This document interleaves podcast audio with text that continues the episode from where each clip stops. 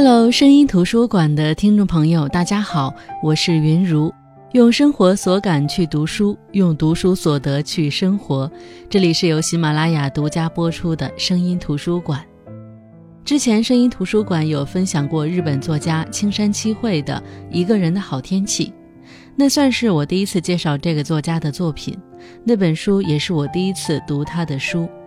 淡淡的叙事风格，如夏秋之交的清风徐徐吹过，舒服的就像是有人拿羽毛拂过你的眉心。可也有很多人说，也没有很厉害呀，这么平淡的书，寡淡的故事，平铺直叙的文字，被你们吹得神乎其神的。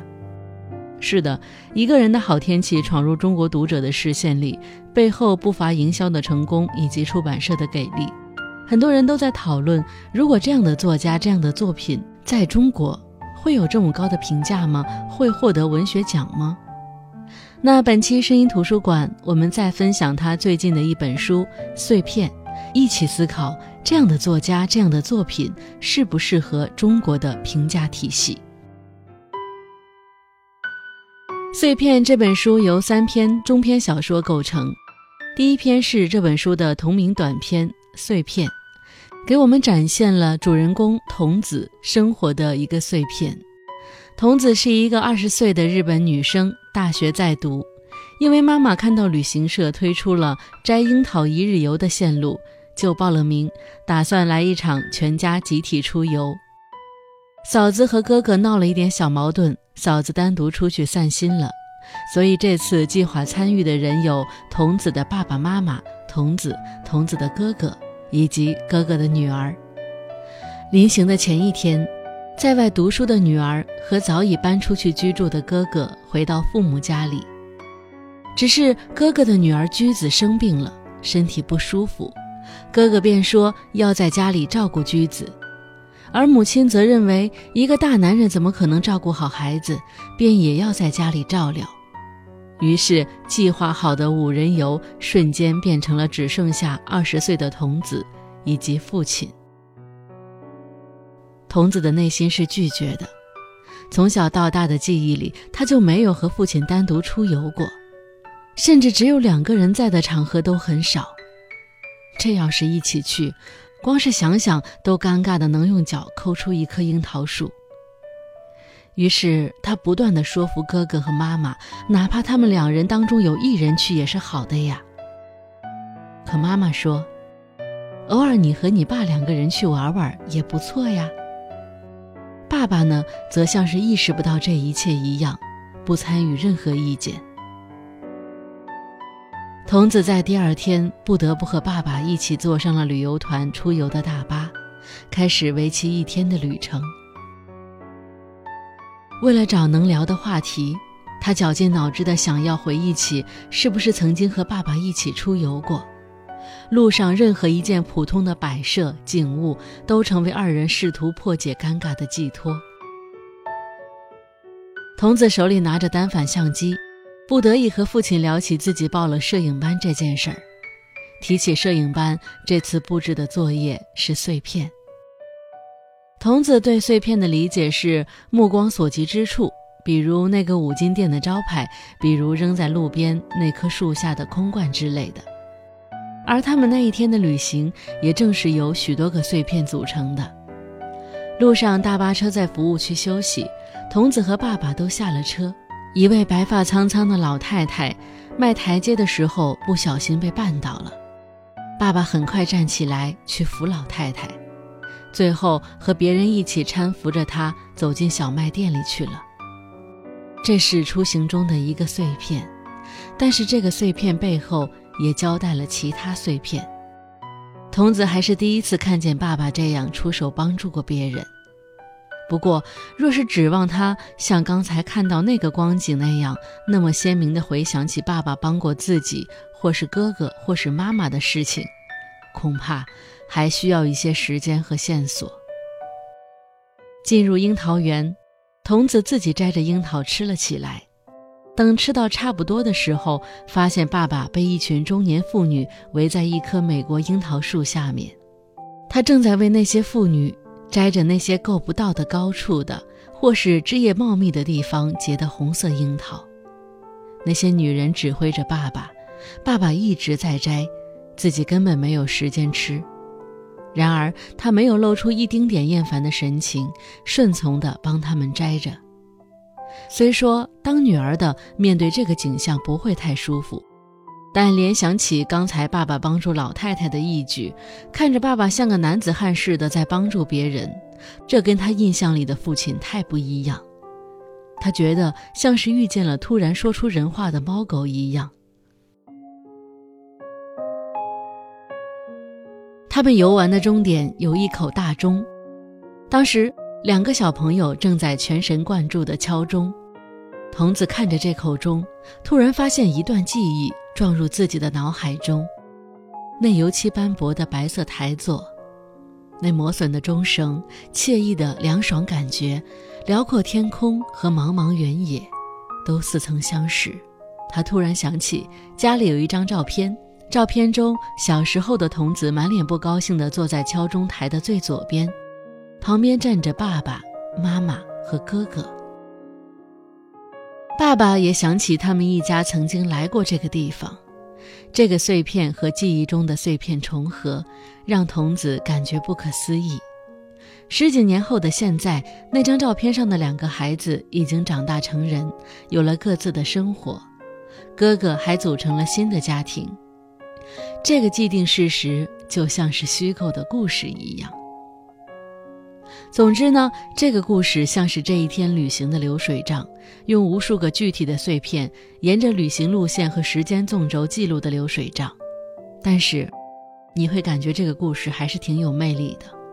父女这个组合，它既是两代人亲密的一家人，又是男女两种性别。我们在很多故事当中讨论过两代人之间的亲情，几乎都是通过父子母女。同样性别的两代人，比较少会把父亲和女儿放在一起。东方世界里，家人之间总是缺乏足够的互相理解，即便他们总是被亲情牵绊，可内敛的父亲如何才能和长大的女儿舒服的相处呢？早已度过青春期的女儿要怎样才能找到和父亲相处时不尴尬的秘诀呢？何况。他们已经有三年没有经常在一起生活了，恐怕那三年之前的生活，在同一屋檐下的十几年，也没能让两人有更多的了解。在女儿的印象里，父亲是平庸瘦弱的，让人缺乏安全感。在这篇小说里，童子一直提起一个碎片的记忆，是很多年前，哥哥和爸爸发生矛盾，他们打了一架。记忆中，爸爸差点被哥哥打倒。童子之所以对这个场景印象深刻，可能正是从那一刻开始，他眼中的父亲形象，不再高大，不再如山，逐渐的，好像开始让人缺乏安全感。而这与他之前理解的父亲形象是不同的。女儿假想，自己找男朋友会找父亲这样的吗？父亲长着一副没有主见也没有危害性的平庸相貌，性格也随和至极。虽说不无超脱世俗之风，却不是风流之人。除了个子高点之外，基本没有男人味儿，与所谓的骨气、霸气之类的男子气概毫不沾边，甚至没有自己的个性。童子想，他喜欢的类型和爸爸恰恰相反。他喜欢那种特别爱说话、特别阳光的男人。童子还想起了以前住在家里时，爸爸留给他的那些零碎的印象，比如饭后杯盘狼藉的餐桌，凉台上那把椅垫占开口子的椅子，放在楼梯下面的杂物架，与这些物件融为一体的，其本身也同样是其中一道风景的爸爸。还有总是穿着一身不知道到底有几种式样的灰色西服，早上八点准时离开家门，融入奔向车站人流中的爸爸。爸爸给他的大多数都是这些碎片的记忆。用爸爸自己的话来说，就是，爸爸其实就跟不存在一样。我们都知道，在日本的社会形态里，甚至很多东亚国家里，父亲永远是在外工作的分工。母亲则是操持家务的角色。孩子在成长的过程当中，天然和母亲相处的多，所以爸爸其实就跟不存在一样，可能是孩子们集体的情感停止。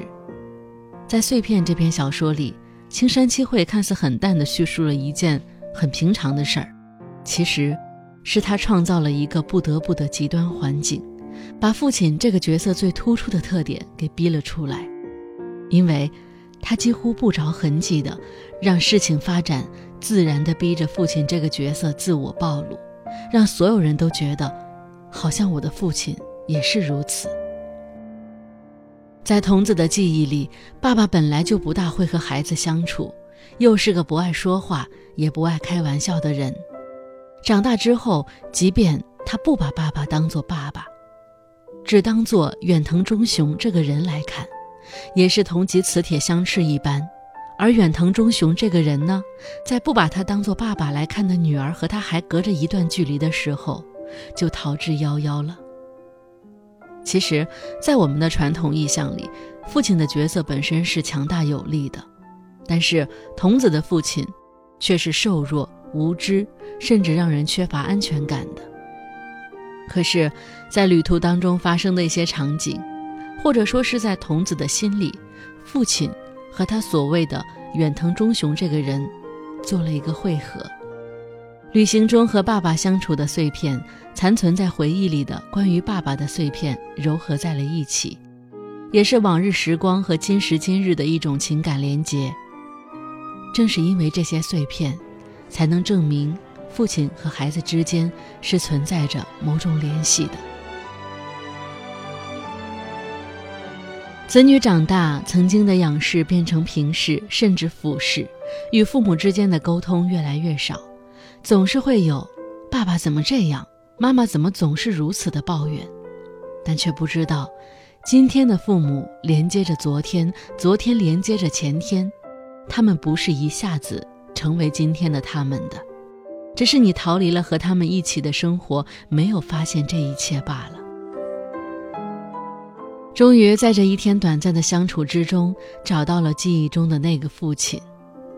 你会发现，现在眼中的憨厚父亲，小时候的你给的关键词是善良，而父亲一直是那个父亲，只是你的评价标准和眼光变了。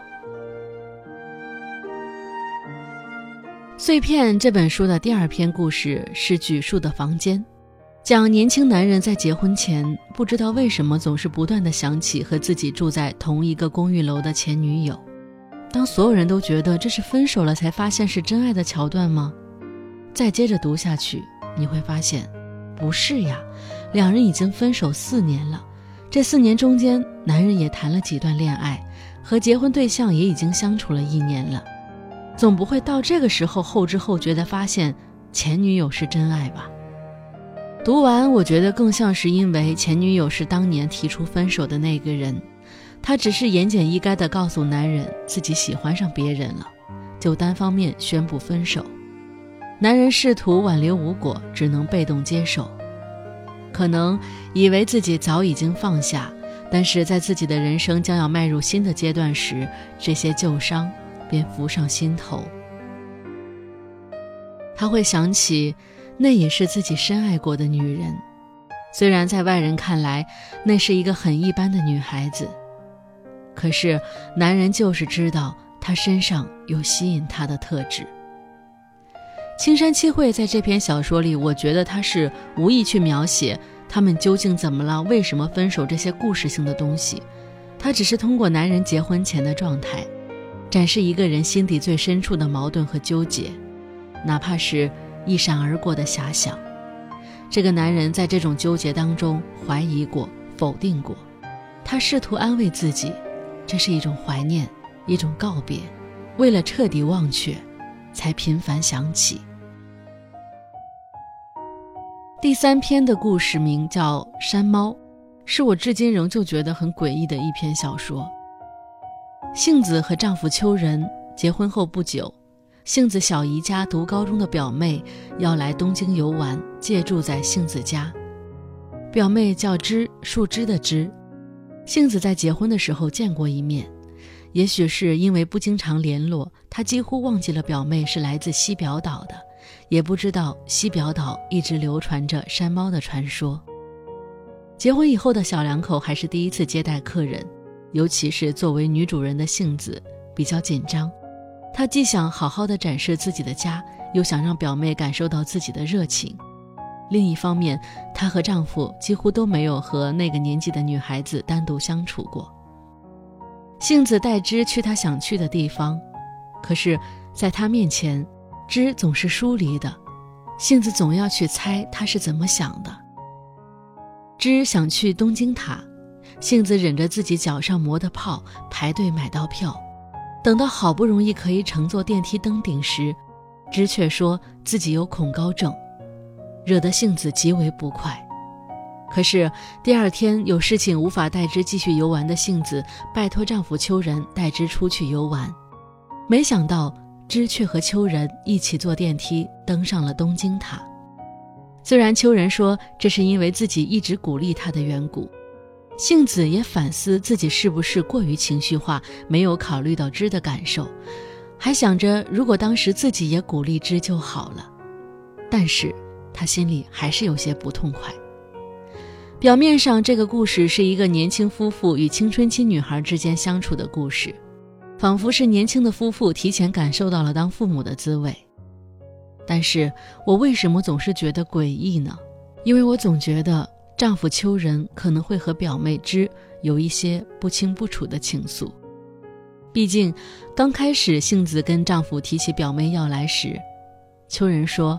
是那个来参加咱们婚礼的女孩子吗？就是穿着那条漂亮的黄色连衣裙的女孩子吗？有股子野味儿啊，那女孩子。甚至杏子都不知道姨妈一家住在哪个岛，而秋人却知道之来自西表岛。书中这样写：杏子瞧着往沙拉上撒调味汁的丈夫，没有想到他还记得小芝。秋人向来是记不住别人长相的，而杏子对他这个缺点丝毫不觉得讨厌。而后的一些细节似乎总在佐证着我的猜想。我觉得杏子也似乎感受到某些不寻常，毕竟女人总是敏感的。杏子的很多别扭也是来自于此，总是对小周与丈夫秋人之间的相处感到有些没来由的警惕，比如。和丈夫更加亲昵的表妹，愿意听从丈夫的话，克服恐高，坐电梯登上东京塔，却不愿意和自己一道上去。家里的温度升高时，丈夫想把空调调低一些，因为表妹支持丈夫，杏子突然别扭了一下，死活不愿意把空调遥控器递出去。而之呢，当秋人说空调热，而杏子说温度适宜时。平时不怎么爱说话的她，突然说话支持姐夫，希望把温度调低。在表姐杏子拒绝交出遥控器调低温度后，她就脱掉外套，露出单薄的吊带小背心。她虽然胸部扁平，但没有戴胸罩，针织吊带背心凸显了她的乳头。秋人和杏子同时移开了目光。在几天的相处中。无数个细节已经让两个女人之间硝烟弥漫，但不知道秋人有没有察觉这一切。时光匆匆，小芝回到了自己的家乡。后来几年，杏子和秋人也生了孩子。对杏子和秋人来说，小芝的到来在他们的生活里泛起的涟漪很小，甚至于很快就消失了。而这个暑假的东京之旅，对于小智来说，到底意味着什么？恐怕只有他自己知道，而我们每个人都能想出自己的版本。